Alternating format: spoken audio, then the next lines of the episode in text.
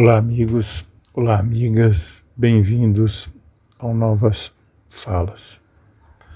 Ontem à noite eu vi o passado invadir o presente.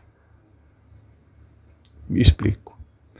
Voltando para casa e depois à noite nos telejornais da TV e na internet, eu vi cenas da década de 70 acontecendo se desenrolando na realidade.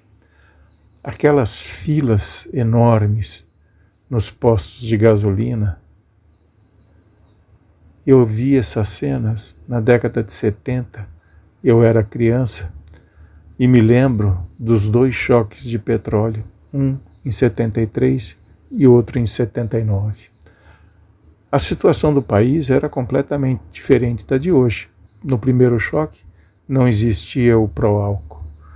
E no segundo, também ele estava começando a ser implementado. Comparando com hoje, não existia, o Brasil não era produtor de petróleo, não tinha as reservas que tem hoje, essa, nós éramos importadores do combustível. E o país se descontrolou, os juros externos também subiram a níveis estratosféricos e a situação do país ficou calamitosa. De qualquer forma, hoje a situação é completamente diferente daquela. Infelizmente, o que acontece hoje é reflexo de ausência de uma política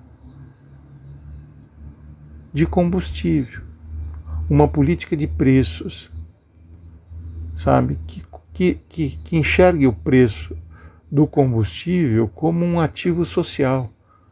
Porque quem sofre mais com esses aumentos, que refletem em todos os outros segmentos, é a população pobre, é a população carente. O que tem dinheiro, uma minoria da população brasileira, né, ele não vai se importar de pagar 8, 10 reais no preço do combustível, porque ele tem, ele tem cacife para isso.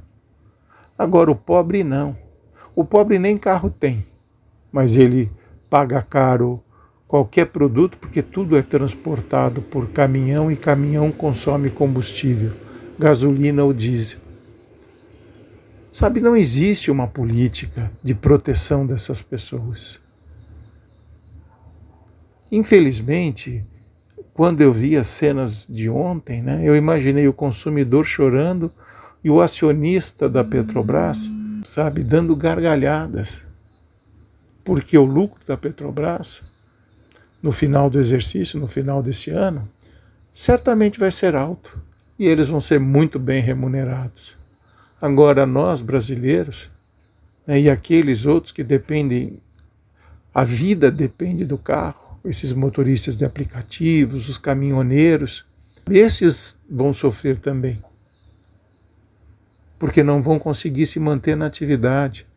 Vai ter reflexo no desemprego, na violência, porque você não tem emprego, você fica sem fazer nada, você precisa dar de comer à família, e a violência, o assalto, o roubo, o furto, são muitas vezes o caminho, infelizmente, de alguns.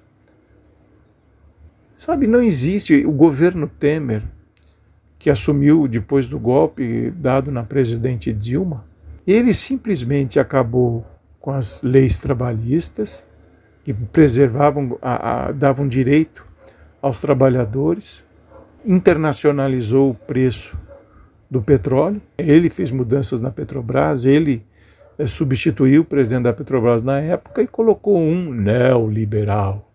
É, e essa política neoliberal, ela está simplesmente é, impondo é, sacrifícios à população. Não é à toa que nós temos mais de 20 milhões de miseráveis. É por isso, por causa da incompetência deste governo. É um governo que não sabe, não tem caminhos, não tem programa, sabe, assumiu o país sem um plano de governo. O ministro da Economia não tinha um plano econômico, não tinha absolutamente nada. Nada. Eles fazem, tomam decisões para agradar determinados grupos. É só por isso. É como o presidente que fala para o seu condomínio, para aquelas pessoas que ele sabe que estão com ele. Não, não existe uma política de país. Assim como a economia não tem uma política econômica para o país que abrange os setores, que pense no desenvolvimento. Não, não tem. Infelizmente, nós temos um presidente que se preocupa com a sua família e um ministro da Economia que não está preocupado com o povo. Ele está preocupado com o dele, porque ele no dia seguinte ele vai ter o pãozinho no seu café da manhã, o seu prato no almoço é certo, né, e no jantar idem. Porque ele tem lá, está ganhando muito bem com a sua offshore.